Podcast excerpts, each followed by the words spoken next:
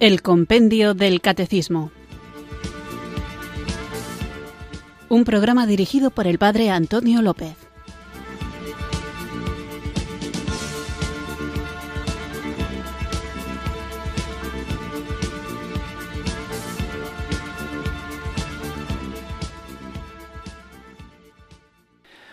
Muy buenas tardes, queridos oyentes de Radio María. Recibido un cariñoso saludo desde Irurzun, en Navarra, quienes sintonizáis una tarde más esta radio que cambia vidas, esta emisora de la Virgen, Radio María, para escuchar el programa El Compendio del Catecismo, nuestro espacio diario de formación católica en el que, como no me canso de repetir, tratamos de conocer la fe que queremos vivir, compartir y defender.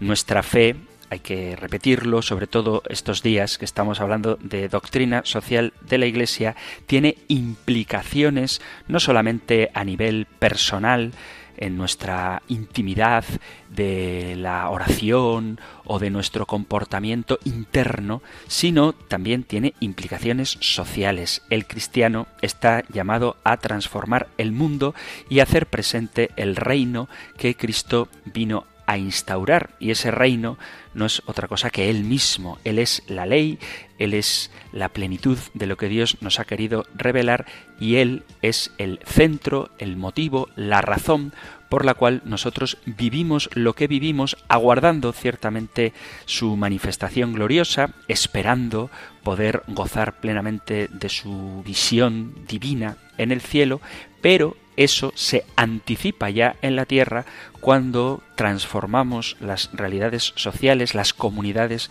en las que vivimos con la novedad del Evangelio. Por eso, cuando León XIII firma la encíclica Rerum Novarum, el título que lleva esta encíclica es precisamente de las cosas nuevas y con esta encíclica comienza de una manera explícita el empeño del magisterio de la Iglesia por consolidar un cuerpo de doctrina que pueda responder de manera robusta a los cambios planteados por la nueva sociedad, en concreto por el surgimiento de las sociedades capitalistas.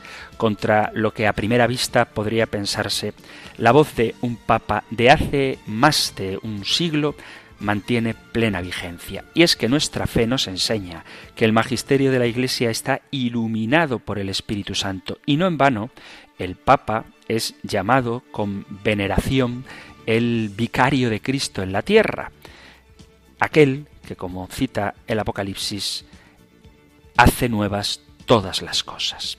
Vivimos en un mundo frenético, cambiante, acelerado, dominado por la perpetua novedad. Y sin embargo, lo único realmente nuevo sigue siendo la buena nueva que nos trajo Jesús hace más de dos mil años. El mensaje del Evangelio y la imagen cristiana de Dios corrigen la filosofía y nos hacen ver que el amor es superior al puro pensar.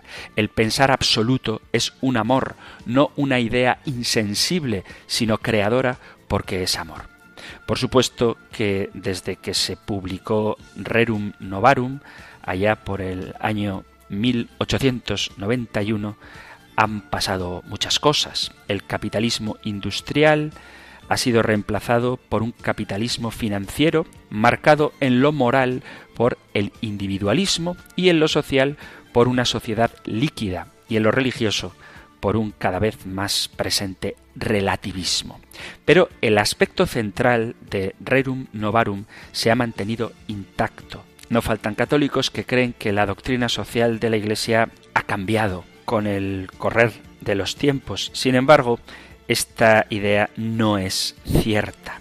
Hay quien cree que las tesis de Pío XI en cuadragésimo anno, que se publicó 40 años después de Rerum Novarum, y los documentos de León XIII quedaron sepultados con la publicación de Centésimus Annus, a 100 años de Rerum Novarum, de Juan Pablo II, que habría legitimado el capitalismo. Quienes así piensan se quedan solamente con un párrafo de esta encíclica y omiten todo el resto del magisterio social que debe leerse como un todo orgánico. En efecto, San Juan Pablo II introdujo una precisión para evitar desviaciones marxistas que de hecho se han producido en el interior de la Iglesia, reconociendo el papel fundamental y positivo de la empresa, del mercado, de la propiedad privada y de la consiguiente responsabilidad para con los medios de producción de la libre creatividad humana en el sector de la economía, pero sin caer por eso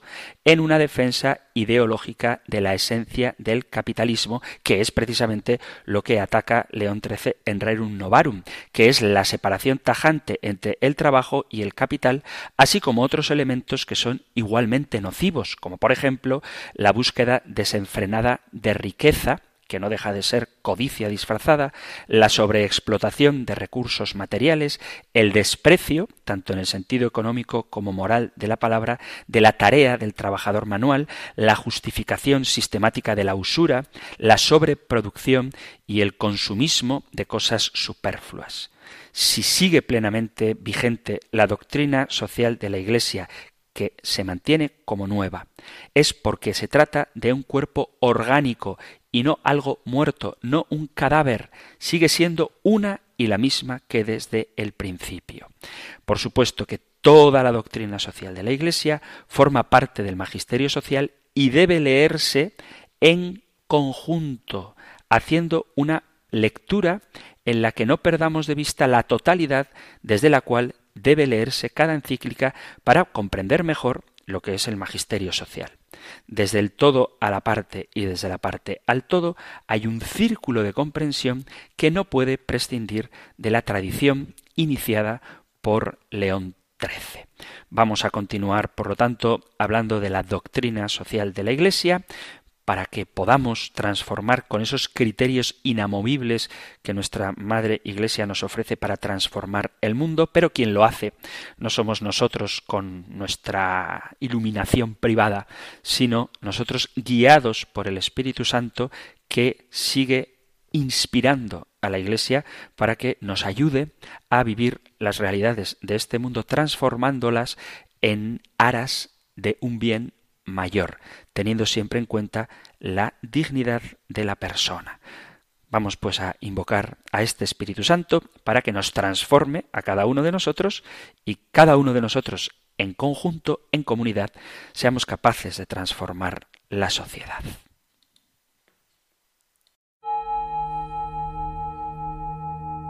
Ven Espíritu. Ven Espíritu, ven Espíritu.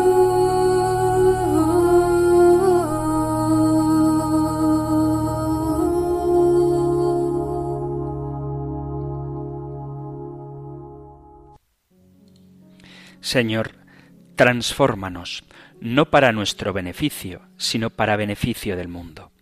Haz tu trabajo en nosotros moldeándonos, haciéndonos, dándonos forma, cambiándonos, ser la nueva creación que nos has llamado a ser en Jesucristo. Haz tu trabajo en nuestra Iglesia. Ayúdanos a ser el cuerpo de Cristo, comprometidos con la misión, que testifican el poder de nuestra fe, que testimonian la presencia de nuestra vida y de nuestro amor en el Salvador Jesucristo. Ayúdanos a devolverte una iglesia y un mundo que es tuyo, no nuestro. Dejemos a un lado nuestras agendas y preferencias personales para poder comprometernos plenamente con tu llamada. Haz tu trabajo en nuestro mundo. Danos una visión de vidas transformadas, barrios y comunidades, y cómo podemos asociarnos contigo, Señor, para que veamos lo que puede suceder cuando la gente de fe hace una diferencia eterna, vivir y amar como Jesús y entregarse plenamente, corazón, mente y fuerza, ser la presencia misma de Jesucristo en nuestro mundo, trayendo bendiciones y redención para gloria de Dios. Amén.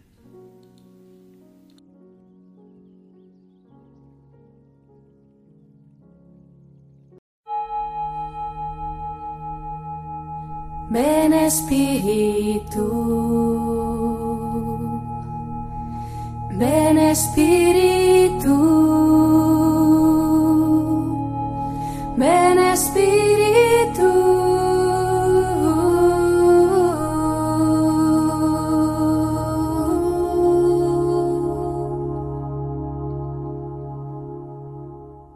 Después de haber invocado juntos el don del Espíritu Santo, continuamos con el compendio del Catecismo en el apartado dedicado a la participación en la vida social.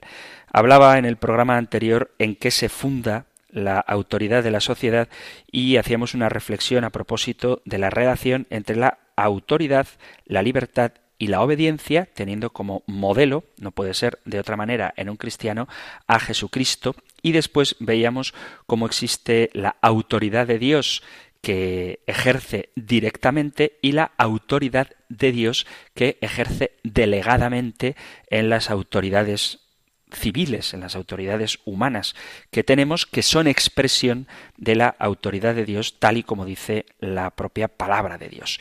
Continuamos, por tanto, con nuestro programa y lo que vamos a tratar hoy lo encontráis en los puntos 1901, del 1903 al 1904 y 1921 y 1922 del Catecismo Mayor. Nosotros escuchamos ahora la pregunta 406 del compendio del Catecismo. Número 406. ¿Cuándo se ejerce la autoridad de manera legítima? La autoridad se ejerce de manera legítima cuando procura el bien común, y para conseguirlo utiliza medios moralmente lícitos. Por tanto, los regímenes políticos deben estar determinados por la libertad de decisión de los ciudadanos y respetar el principio del Estado de Derecho. Según tal principio, la soberanía es prerrogativa de la ley, no de la voluntad arbitraria de los hombres.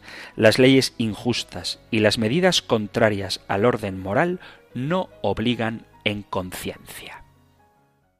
Comenzaba el programa, antes de la invocación al Espíritu Santo, haciendo una breve reflexión sobre la vigencia de la doctrina social de la Iglesia, a pesar de que han pasado muchos años desde Rerum Novarum y que después otros papas, después de León XIII, han hablado también de doctrina social, como para comprender esta es necesario leerla en su conjunto.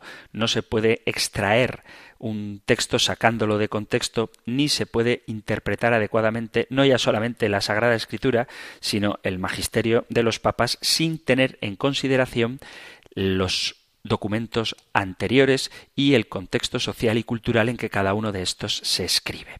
Dicho esto, como estamos hablando de la autoridad, me gustaría compartir con vosotros otra carta encíclica de León XIII que habla precisamente sobre la autoridad política. Se trata de la encíclica Diuturnum Illud, donde el Papa León XIII habla de la autoridad política y escuchándola veremos cómo la enseñanza de la doctrina social de la Iglesia sigue vigente todavía hoy.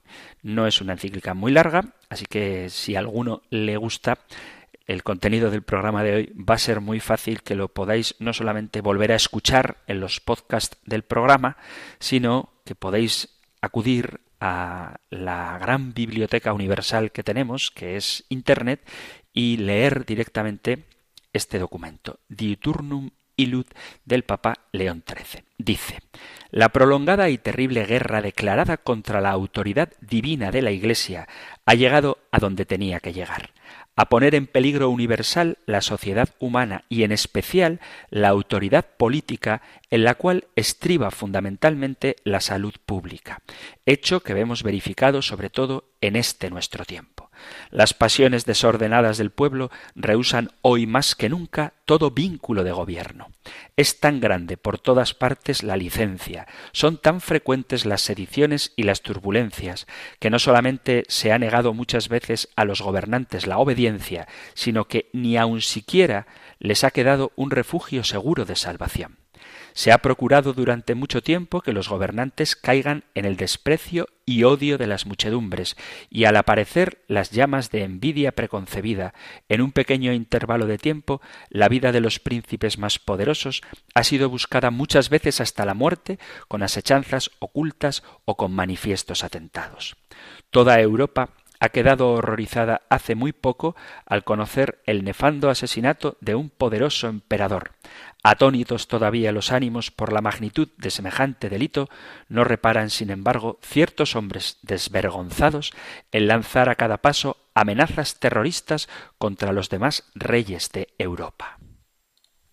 Estos grandes peligros públicos que están a la vista nos causan una grave preocupación al ver el peligro casi a todas horas de la seguridad de los príncipes, la tranquilidad de los estados y la salvación de los pueblos. Y sin embargo, la virtud divina de la religión cristiana engendró los egregios fundamentos de la estabilidad y el orden de los estados desde el momento en que penetró en las costumbres e instituciones de las ciudades. ¿No es el más pequeño y último fruto de esta virtud el justo y sabio equilibrio de derechos y deberes entre los príncipes y los pueblos? Porque los preceptos y ejemplos de Cristo Señor nuestro poseen una fuerza admirable para contener en su deber tanto a los que obedecen como a los que mandan, y para conservar entre unos y otros la unión y concierto de voluntades que es plenamente conforme con la naturaleza y de la que nace el tranquilo e imperturbado curso de los asuntos públicos.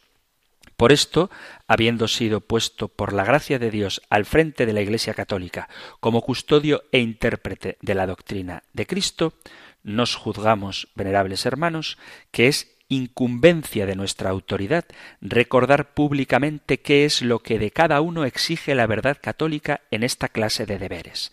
De esta exposición brotará también el camino y la manera con que en tan deplorable estado de cosas debe atenderse la seguridad pública. Doctrina católica sobre el origen de la autoridad, necesidad de la autoridad.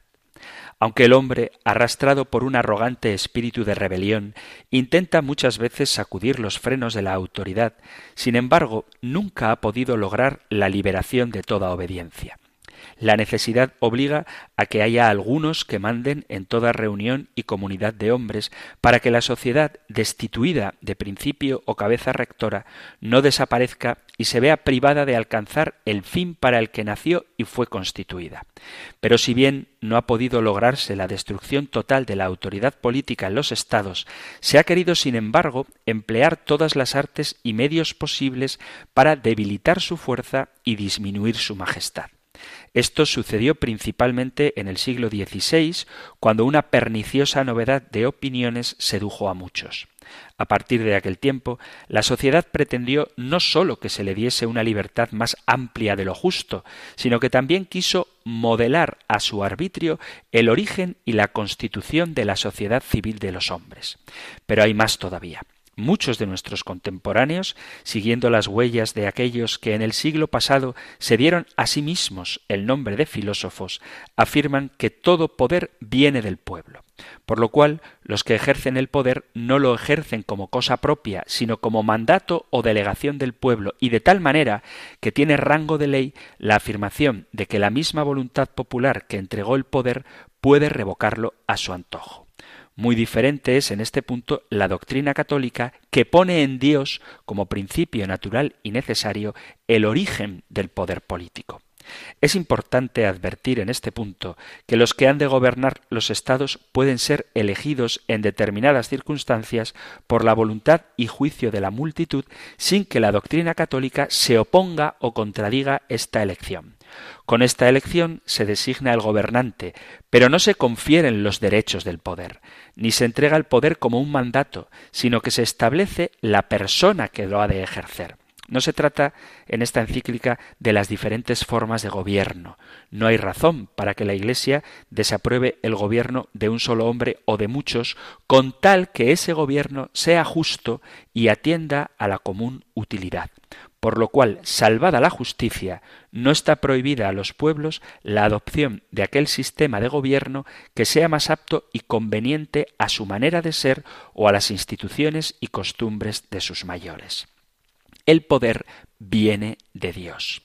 En lo tocante al origen del poder político, la Iglesia enseña rectamente que el poder viene de Dios. Así lo encuentra la Iglesia claramente atestiguado en las Sagradas Escrituras y en los monumentos de la antigüedad cristiana. Pero además no puede pensarse doctrina alguna que sea más conveniente a la razón o más conforme al bien de los gobernantes y de los pueblos. Los libros del Antiguo Testamento afirman claramente en muchos lugares que la fuente verdadera de la autoridad está en Dios. Por mí reinan los reyes, por mí mandan los príncipes y gobiernan los poderosos de la tierra. Libro de Proverbios capítulo 8 versículo 15. Y en otra parte, en concreto en el libro de Sabiduría capítulo 6 versículo 3 en adelante, dice, Dios dio a cada nación un jefe. Sin embargo, los hombres que habían recibido estas enseñanzas del mismo Dios fueron olvidándolas paulatinamente a causa del paganismo supersticioso, el cual, así como corrompió muchas nociones e ideas de la realidad, así también adulteró la genuina idea y la hermosura de la autoridad política. Más adelante, cuando brilló la luz del Evangelio cristiano, la vanidad cedió su puesto a la verdad, y de nuevo empezó a verse claro el principio noble y divino de que proviene toda autoridad. Cristo nuestro Señor respondió al presidente romano que se arrogaba la potestad de absolverlo y condenarlo, no tendrías ningún poder sobre mí si no te lo hubieran dado de lo alto. Evangelio de San Juan, capítulo 19, versículo 11, en el diálogo que Jesús tiene con Pilato. Texto que comenta San Agustín diciendo, aprendamos lo que dijo, que es lo mismo que enseñó el apóstol, es decir, que no hay autoridad sino por Dios. A la doctrina y a los preceptos de Jesucristo correspondió como eco la voz incorrupta de los apóstoles. Excelsa y llena de gravedad es la sentencia de San Pablo dirigida a los romanos sujetos al poder de emperadores paganos. No hay autoridad sino por Dios, de la cual afirmación, como de causa, deduce la siguiente conclusión. La autoridad es ministro de Dios. Carta a los Romanos, capítulo 13, versículo primero.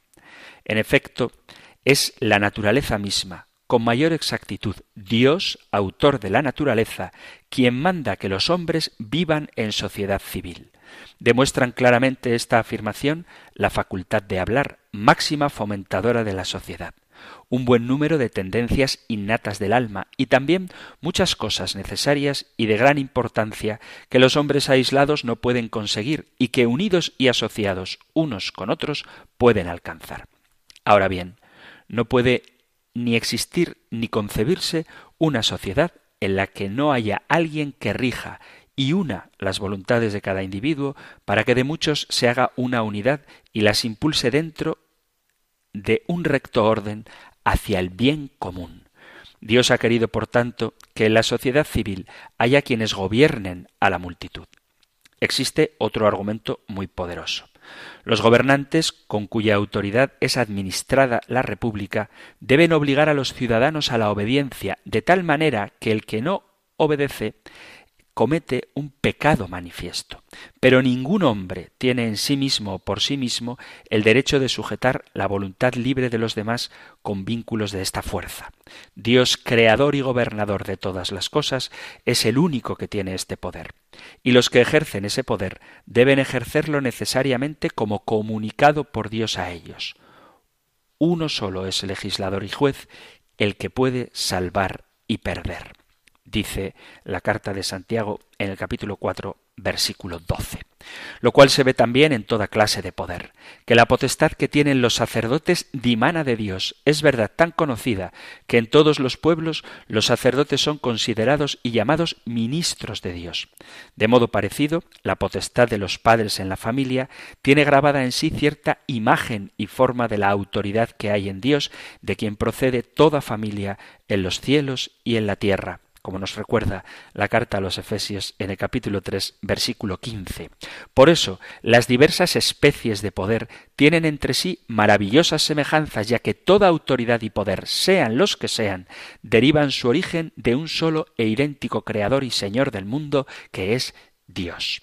Los que pretenden colocar el origen de la sociedad civil en el libre consentimiento de los hombres, poniendo en esta fuente el principio de toda autoridad política, afirman que cada hombre cedió algo de su propio derecho y que voluntariamente se entregó al poder de aquel a quien había correspondido la suma total de aquellos derechos.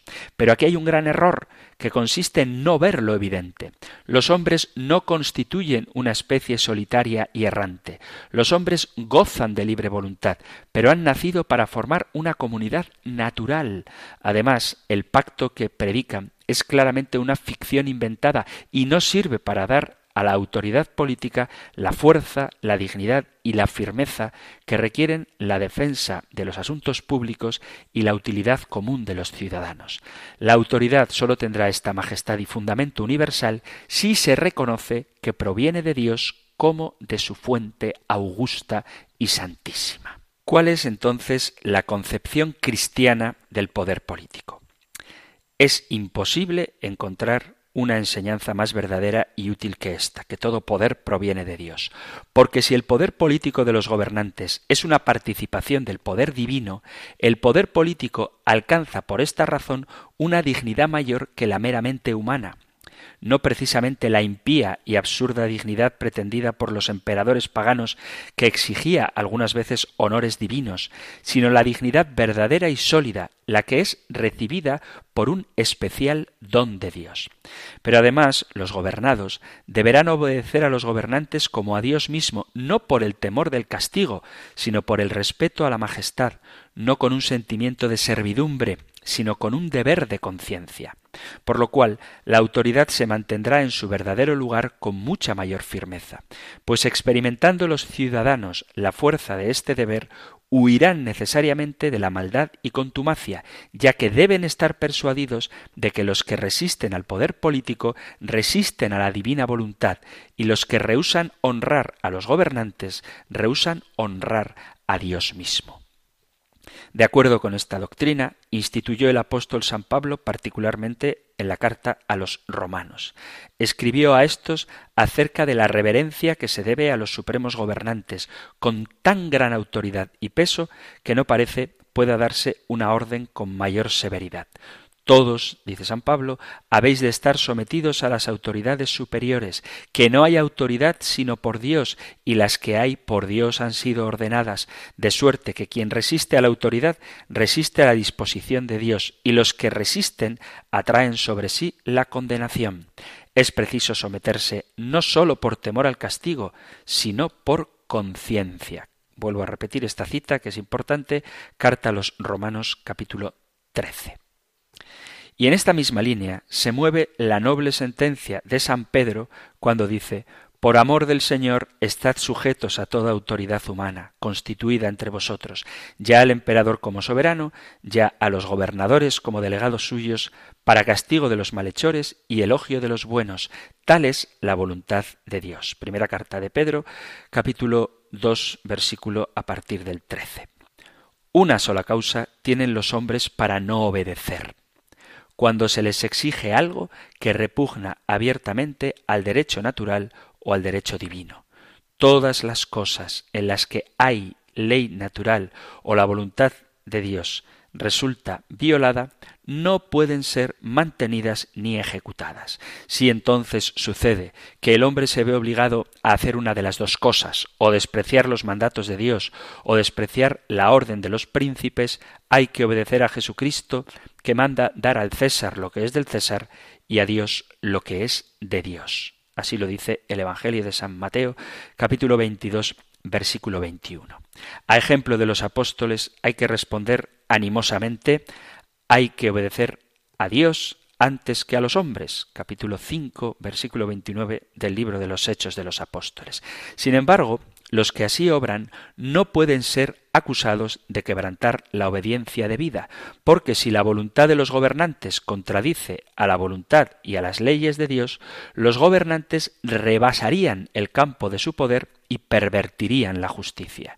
En tal caso, no vale su autoridad, porque esta autoridad, si no es justa, es nula. Pero para que la justicia sea mantenida en el ejercicio del poder, interesa sobremanera que quienes gobiernan los estados entiendan que el poder político no ha sido dado para el provecho de un particular y que el gobierno no puede ser ejercido para utilidad de aquellos a quienes ha sido encomendado, sino para bien de todos aquellos que les han sido confiados. Tomen los príncipes ejemplo de Dios óptimo máximo, de quienes les ha venido la autoridad. Propónganse la imagen de Dios en la administración de los asuntos públicos, gobiernen al pueblo con equidad y fidelidad y mezclen la caridad paterna con la severidad necesaria. Por esta causa, las sagradas escrituras avisan a los príncipes de que ellos también tienen que dar cuenta algún día al Rey de Reyes y Señor de Señores. Si abandonan su deber, no podrán evitar en modo alguno la severidad de Dios, porque, siendo ministros de su reino, no juzgastes rectamente. Terrible y repentina vendrá sobre vosotros, porque de los que mandan se ha de hacer juicio severo. El Señor de todos no teme de nadie, ni respetará la grandeza de ninguno, porque Él ha hecho al pequeño y al grande, e igualmente cuida de todos, pero a los poderosos amenaza poderosa inquisición. Cita del Salmo sexto, versículo a partir del cuatro.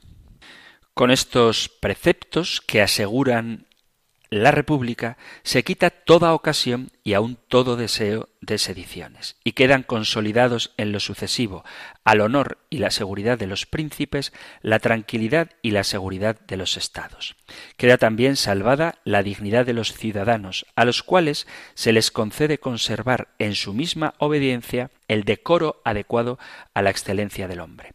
Saben muy bien que a los ojos de Dios no hay siervo ni libre, que hay un solo Señor de todos, rico para todos los que lo invocan, y que ellos están sujetos a obedecer a los príncipes, porque éstos son, en cierto modo, una imagen de Dios a quien servir es reinar. La Iglesia ha procurado siempre que esta concepción cristiana del poder político no sólo se imprima en las almas, en los corazones, sino que también quede expresada en la vida pública y en las costumbres de los pueblos.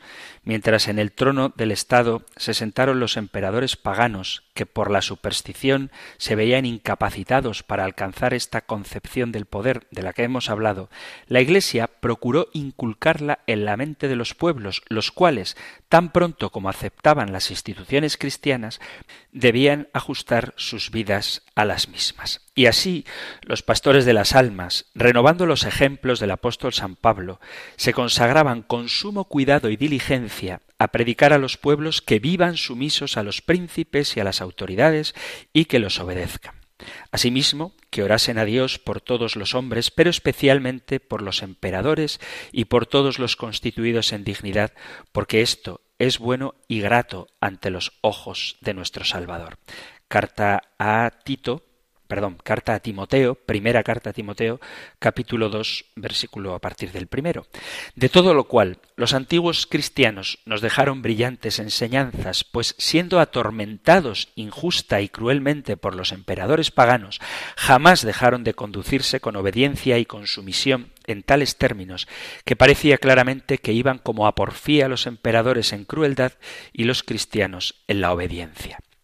Era tan grande esta modestia cristiana y tan cierta la voluntad de obedecer que no pudieron ser oscurecidas por las maliciosas calumnias de los enemigos. Por lo cual, aquellos que habían de defender públicamente el cristianismo en presencia de los emperadores demostraban principalmente con este argumento que era injusto castigar a los cristianos según las leyes, pues vivían de acuerdo con éstas a los ojos de todos, para dar ejemplo de observancia. Así hablaba Atenágoras con toda confianza a Marco Aurelio y a su hijo Lucio Aurelio Cómodo. Permitís que nosotros, que ningún mal hacemos, Antes bien nos conducimos con toda piedad y justicia, no sólo respecto a Dios, sino también respecto al imperio, seamos perseguidos, despojados, desterrados. Del mismo modo, alababa públicamente Tertuliano a los cristianos porque eran entre todos los mejores y más seguros amigos del imperio. El cristiano no es enemigo de nadie, ni del emperador, a quien sabiendo que está constituido por Dios, debe amar, respetar, honrar y querer que se salve con todo el imperio romano. Y no dudaba en afirmar que los confines del imperio tanto más disminuía el número de sus enemigos, cuanto más crecía el de los cristianos. Ahora tenéis pocos enemigos, porque los cristianos son mayoría, pues en casi todas las ciudades son cristianos casi todos los ciudadanos. También tenemos un insigne testimonio de esta misma realidad en la epístola a Diogneto, la cual confirma que en aquel tiempo los cristianos se habían acostumbrado no sólo a servir y obedecer las leyes, sino que satisfacían a todos sus deberes con mayor perfección que la que exigían las leyes. Los cristianos obedecen las leyes promulgadas y con su género de vida pasan más allá todavía de lo que las leyes mandan. Sin embargo, la cuestión cambiaba radicalmente cuando los edictos imperiales y las amenazas de los pretores les mandaban separarse de la fe cristiana o faltar de cualquier manera a los deberes que ésta les imponía. No vacilaron entonces en desobedecer a los hombres para obedecer y agradar a Dios. Sin embargo, Incluso en estas circunstancias no hubo quien tratase de promover sediciones ni de menoscabar la majestad del emperador, ni jamás pretendieron otra cosa que confesarse cristianos, serlo realmente y conservar incólume su fe. No pretendían oponer en modo alguno resistencia, sino que marchaban contentos y gozosos como nunca al cruento potro, donde la magnitud de los tormentos se veía vencida por la grandeza del alma de los cristianos. Por esta razón se llegó también a honrar en aquel tiempo en el ejército la eficacia de los principios cristianos. Era cualidad sobresaliente del soldado cristiano hermanar con el valor a toda prueba el perfecto cumplimiento de la disciplina militar y mantener unida a su valentía la inalterable fidelidad al emperador. Sólo cuando se exigían de ellos actos contrarios a la fe o a la razón, como la violación de los derechos divinos o la muerte cruenta de indefensos discípulos de Cristo, sólo entonces rehusaban la obediencia al emperador, prefiriendo abandonar las armas y dejarse matar por la religión antes que rebelarse contra la autoridad pública con motines y sublevaciones. Cuando los estados pasaron a manos de príncipes cristianos, la Iglesia puso más empeño en declarar y enseñar todo lo que hay de sagrado en la autoridad de los gobernantes. Con estas enseñanzas se logró que los pueblos, cuando pensaban en la autoridad, se acostumbrasen a ver en los gobernantes una imagen de la majestad divina que les impulsaba a un mayor respeto y amor hacia ellos. Por lo mismo, sabiamente dispuso la Iglesia que los reyes fuesen consagrados con ritos sagrados, como estaba mandado por el mismo Dios en el Antiguo Testamento. Cuando la sociedad civil, surgida de entre las ruinas del Imperio romano, se abrió de nuevo a la esperanza de la grandeza cristiana, los romanos pontífices consagraron de un modo singular el poder civil con el imperio sacro.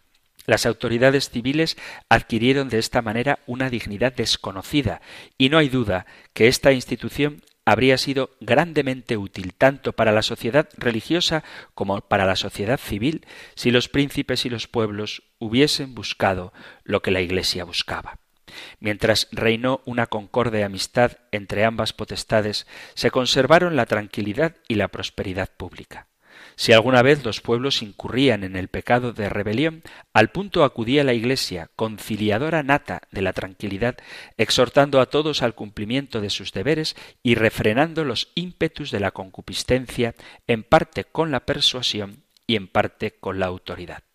De modo semejante, si los reyes pecaban en el ejercicio del poder, se presentaba la Iglesia ante ellos y recordándoles los derechos de los pueblos, sus necesidades y rectas aspiraciones, les aconsejaba justicia, clemencia y benignidad. Por esta razón se ha recurrido muchas veces a la influencia de la Iglesia para conjurar los peligros de las revoluciones y las guerras civiles. Por el contrario, las teorías sobre la autoridad política inventadas por ciertos autores modernos han acarreado ya a la humanidad serios disgustos y es muy de temer que andando el tiempo nos traerán mayores males. Negar que Dios es la fuente y el origen de la autoridad política es arrancar a ésta toda su dignidad y todo su vigor. En cuanto a la tesis de que el poder político depende del arbitrio de la muchedumbre, en primer lugar, se equivocan al opinar así, y en segundo lugar, dejan asentada la soberanía sobre un cimiento demasiado endeble e inconsistente. Porque las pasiones populares, estimuladas con estas opiniones como con otros tantos acicates, se alzan con mayor insolencia y con gran daño de la República, se precipitan por una fácil pendiente en movimientos clandestinos y abiertas sediciones. La consecuencia de la llamada reforma comprueban estos hechos. Sus jefes y colaboradores socavaron con la piqueta de las nuevas doctrinas los cimientos de la sociedad civil y de la sociedad eclesiástica y provocaron repentinos alborotos y osadas rebeliones principalmente en Alemania y esto con una fiebre tan grande de guerra civil y de muerte que casi no quedó territorio alguno libre de la crueldad de las turbas. De aquella herejía nacieron en el siglo aquel la filosofía falsa, el llamado nuevo derecho, la soberanía popular y una descontrolada licencia que muchos consideran como la única libertad. De aquí se ha llegado a esos errores que se llaman comunismo, socialismo y nihilismo, peste vergonzosa y amenaza de muerte para la sociedad civil. Y sin embargo, son muchos los que se esfuerzan por extender el imperio de males tan grandes y con el pretexto de favorecer al pueblo han provocado no pequeños incendios y ruinas. Los sucesos que aquí recordamos ni son desconocidos ni están muy lejanos. Y lo peor de todo es que los príncipes, en medio de tantos peligros, carecen de remedios eficaces para restablecer la disciplina pública y pacificar los ánimos. Se arman con la autoridad de las leyes y piensan que podrán reprimir a los revoltosos con penas severas. Proceden con rectitud. Pero conviene advertir seriamente que la eficacia del castigo no es tan grande que pueda conservar ella sola el orden de los estados. El miedo, como enseña Santo Tomás, es un fundamento débil, porque los que se someten por miedo, cuando ven la ocasión de escapar impunes, se levantan contra los gobernantes con tanta mayor furia cuanto mayor ha sido la sujeción forzada, impuesta únicamente por el miedo. Y además, el miedo exagerado arrastra a muchos a la desesperación, y la desesperación se lanza audazmente a la más atroz resolución. La experiencia ha demostrado suficientemente la gran verdad de estas afirmaciones. Es por tanto necesario buscar una causa más alta y más eficaz para la obediencia. Hay que establecer que la severidad de las leyes resultará infructuosa mientras los hombres no actúen movidos por el estímulo del deber y por la saludable influencia del temor de Dios. Esto puede conseguirlo como nadie la religión. La religión se insinúa por su propia fuerza en las almas, doblega la misma voluntad del hombre para que se una a sus gobernantes no sólo por estricta obediencia, sino también por la benevolencia de la caridad, la cual es en toda sociedad humana la garantía más firme de la seguridad. Por lo cual hay que reconocer que los romanos pontífices hicieron un gran servicio al bien común cuando procuraron quebrantar la inquieta e hinchada soberbia de los innovadores, advirtiendo el peligro que éstos constituían para la sociedad civil. Es digna de mención a este respecto la afirmación dirigida por Clemente VII a Fernando, rey de Bohemia y Hungría. En la causa de la fe va vinculada también la dignidad y utilidad, tanto tuya como de los demás soberanos, pues no es posible atacar a la fe sin grave ruina de vuestros propios intereses, lo cual se ha comprobado recientemente en algunos de estos territorios. En esta misma línea ha brillado la providente firmeza de nuestros predecesores, especialmente Clemente XII, Benedicto XIV y León XII, quienes al ver cundir extraordinariamente la epidemia de estas depravadas teorías y al comprobar la audacia creciente de las sectas, hicieron uso de su autoridad para cortarles el paso y evitar su entrada. Nosotros mismos. Hemos denunciado muchas veces la gravedad de los peligros que nos amenazan y hemos indicado al mismo tiempo el mejor remedio para conjurarlos. Hemos ofrecido a los príncipes y a todos los gobernantes el apoyo de la Iglesia. Hemos exhortado a los pueblos a que se aprovechen de los bienes espirituales que la Iglesia les proporciona. De nuevo hacemos ahora a los reyes el ofrecimiento de este apoyo el más firme de todos, y con vehemencia les amonestamos en el Señor para que defiendan a la religión y el interés del mismo Estado, concediendo a la Iglesia aquella libertad de la cual no puede ser privada sin injusticia y perdición de todos. La Iglesia de Cristo no puede ser sospechosa a los príncipes ni mal vista por los pueblos. La Iglesia amonesta a los príncipes para que ejerzan la justicia y no se aparten lo más mínimo de sus deberes, pero al mismo tiempo y de muchas maneras robustece y fomenta su autoridad. Reconoce y declara que los asuntos propios de la esfera civil se hallan bajo el poder y jurisdicción de los gobernantes, pero en las materias que afectan simultáneamente aunque por diversas causas, a la potestad civil y a la potestad eclesiástica, la Iglesia quiere que ambas procedan de común acuerdo y reine entre ellas aquella concordia que evita contiendas desastrosas para las dos partes. Por lo que toca a los pueblos, la Iglesia ha sido fundada para la salvación de todos los hombres y siempre los ha amado como madre. Es la Iglesia la que, bajo la guía de la caridad, ha sabido imbuir mansedumbre en las almas, humanidad en la costumbre, equidad en las leyes, y siempre amiga de la libertad honesta, tuvo siempre por costumbre y práctica condenar la tiranía. Esta costumbre, ingénita en la Iglesia, ha sido expresada por San Agustín con tanta concisión como claridad en estas palabras. La Iglesia enseña que los reyes cuiden a los pueblos, que todos los pueblos se sujeten a sus reyes, manifestando cómo no todo se debe a todos, aunque a todos es debida la caridad y a nadie la injusticia. Por estas razones, vuestra obra será muy útil y totalmente saludable si consultáis con la Iglesia todas las empresas que por encargo divino habéis de llevar a cabo para apartar de la sociedad humana estos peligrosos daños.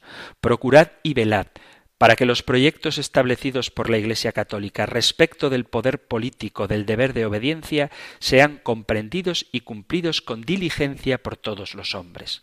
Como censores y maestros que sois, amonestad sin descanso a los pueblos para que huyan de las sectas prohibidas, abominen las conjuraciones y que nada intenten por medio de la revolución. Entiendan todos que al obedecer por causa de Dios a los gobernantes, su obediencia es un obsequio razonable. Pero como es Dios quien da la victoria a los reyes y concede a los pueblos el descanso en la morada de la paz, en la habitación de la seguridad y en el asilo del reposo, es de todo necesario suplicarle insistentemente que doblegue la voluntad de todos hacia la bondad y la verdad, que reprima las iras y restituya el orbe entero, en la paz y la tranquilidad que desde tanto tiempo deseamos. Para que la esperanza en la oración sea más firme, pongamos por intercesión de la Virgen María, ínclita Madre de Dios, auxilio de los cristianos y protectora del género humano, a San José, su esposo castísimo, en cuyo patrocinio confía grandemente toda la Iglesia, a los apóstoles San Pedro y San Pablo, guardianes y defensores del nombre cristiano. Y hasta aquí la encíclica Diuturnum Illud, que aunque fue escrita en el año 1881, veis que tiene total vigencia, porque habla de la autoridad, de la debida obediencia que tenemos que prestarle, pero cómo ésta ha de estar siempre supeditada a la voluntad de Dios, de quien procede toda autoridad, incluso civil. Y si hay alguna ley que vaya en contra de la razón o de la ley divina, debemos desobedecerla sin que ello signifique tener que rebelarnos contra el poder legítimamente establecido. Antes bien, el testimonio de martirio es el que suscita la conversión. Por eso nosotros los cristianos, aunque tenemos que hacer frente a las leyes injustas, debemos hacerlo siempre al estilo cristiano, que es el de la caridad, el testimonio y, llegado el caso, el martirio. nosotros, los creyentes, los miembros de la Iglesia, debemos saber que la participación en la elaboración y aplicación de las reglas jurídicas se debe realizar respetando la autonomía de las realidades terrenas. Esto significa, en explicación del Concilio Vaticano II, que las cosas creadas y la sociedad misma gozan de propias leyes y valores que el hombre ha de descubrir, emplear y ordenar poco a poco.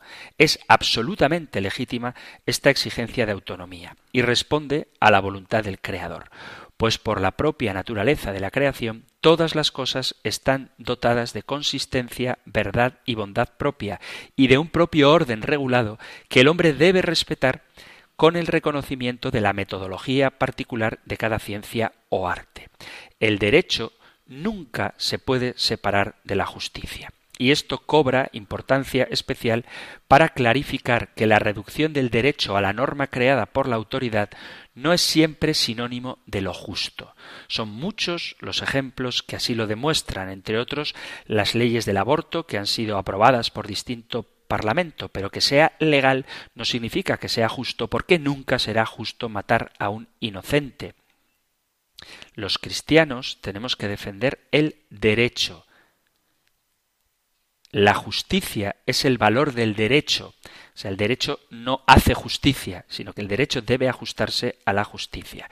Dentro de las realidades terrenas tenemos que reconocer que existen reglas creadas por la autoridad que objetivamente no se encaminan a conseguir la justicia. Han surgido muchas normas últimamente que bajo la proclama de reivindicar los derechos sexuales y reproductivos terminan imponiendo reglas contrarias a los presupuestos antropológicos que son objetivos.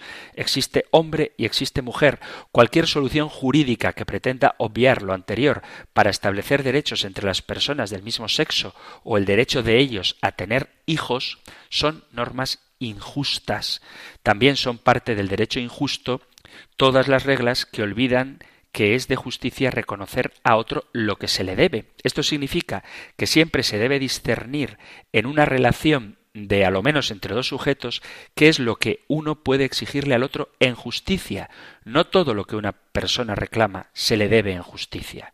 Cuando la legislación sobrepasa este límite, claramente surgen leyes injustas, como es el caso de los que vuelvo a repetir, admiten el pretendido derecho al aborto para autorizar que los progenitores puedan matar a un hijo en estado embrionario. Y lo mismo habría que decir de las leyes de eutanasia que validan que los hijos puedan consentir en matar a sus progenitores bajo el argumento de asegurar una buena muerte. Ni los padres pueden eliminar a sus hijos, ni los hijos pueden eliminar a los padres, y esto no es un deber, la posibilidad de practicar una conducta contraria a la dignidad humana. Por eso, la justicia es exigible al Estado. La exigencia de la colectividad permite que actúen una serie de asociaciones en las que surgen relaciones jurídicas donde es exigible cumplir cargas y deberes necesarios para el bien común, el deber de dar a cada uno lo suyo significa que el Estado debe asegurar que todo ser humano se le debe lo que es suyo. La libertad de conciencia, la libertad religiosa, el derecho de propiedad forman parte de lo que el Estado debe asegurar siempre y sin excepción.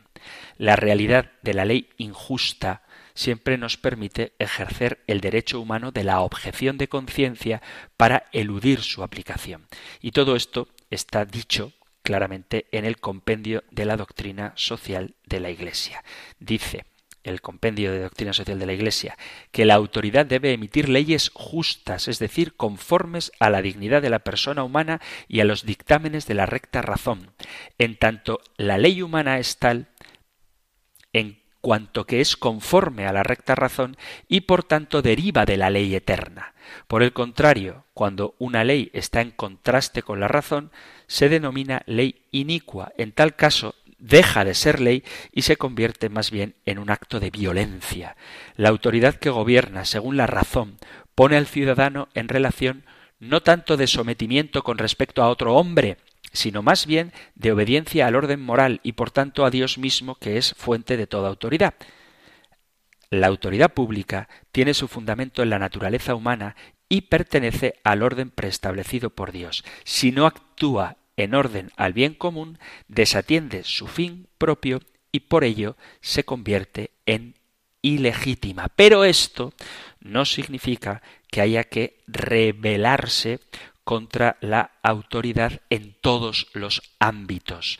Es decir, si hay un gobierno que da leyes injustas, habrá que oponerse a esas leyes injustas, pero no a las que sean conforme a la razón. Y desde luego debemos evitar cualquier tipo de odio personal hacia nuestros gobernantes por más que las decisiones que tomen no sean conformes a la justicia. Porque la dignidad de la persona, que es el fundamento de la doctrina social de la Iglesia, no se pierde nunca, ni siquiera la pierden los gobernantes que toman decisiones contrarias a la voluntad de Dios. ¿Significa eso que debemos callar ante leyes injustas? Rotundamente no. Pero la propia sociedad, nuestro propio sistema democrático, tiene recursos para que podamos participar en él y cambiar las leyes. Ojalá que llegue el día en que no seamos personas con ideas políticas que ejerzan su derecho al voto, sino que seamos cristianos que ejercen su derecho al voto, de tal manera que prioricemos nuestra pertenencia a Cristo antes que nuestra pertenencia partidista. La Iglesia, vuelvo a repetir, no se posiciona con ningún sistema de gobierno en concreto, pero sí que da pautas universales para ejercer nuestro derecho en la actividad pública. Esos criterios son los que debemos mantener y tener en cuenta a la hora de ejercer nuestros derechos. Somos muchos los cristianos, muchos. Ojalá que todos nos tomáramos en serio nuestra influencia, porque si todos a una pusiéramos como fin instaurar el reino de Cristo, también en nuestras opciones políticas, os aseguro que el mundo cambiaría. Lo que pasa es que, como se suele decir, el mal prospera más por el silencio o la pasividad de los buenos que por las voces y la acción de los malos. Así que cristianos, todos, implicaos en las comunidades donde vivís con criterios evangélicos, defendiéndolos siempre con la norma de la caridad, pero con la firmeza que exige el propio Evangelio. Hemos llegado al final del tiempo para nuestro programa de hoy. Perdonad que ni siquiera os he dejado respirar con una pausa musical, pero quería compartir este documento de León XIII precisamente por su vigencia y porque responde bien al modo en que se ejerce legítimamente la autoridad, que es siempre supeditada a la voluntad de Dios, a la naturaleza humana y en definitiva a la razón. Si hay alguna cuestión que queráis debatir, algún tema que discutir, alguna pregunta que hacer, algún testimonio que dar, lo que queráis compartir, podéis hacerlo enviando vuestros mensajes al correo electrónico compendio arroba radiomaria.es, compendio arroba radiomaria.es o al número de teléfono de WhatsApp 668 594 383 668 594 383. Terminamos ahora recibiendo la bendición del Señor. El Señor te bendiga y te guarde, el Señor ilumine su rostro sobre ti y te conceda su favor, el Señor te muestre su rostro y te conceda la paz. Muchísimas gracias por estar ahí, gracias por escuchar el compendio del catecismo y si queréis, volveremos a encontrarnos en un próximo programa. Un fuerte abrazo.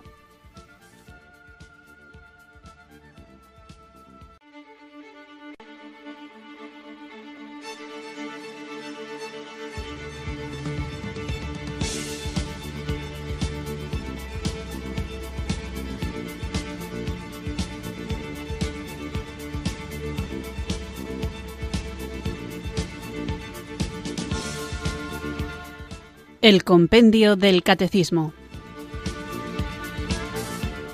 Un programa dirigido por el Padre Antonio López.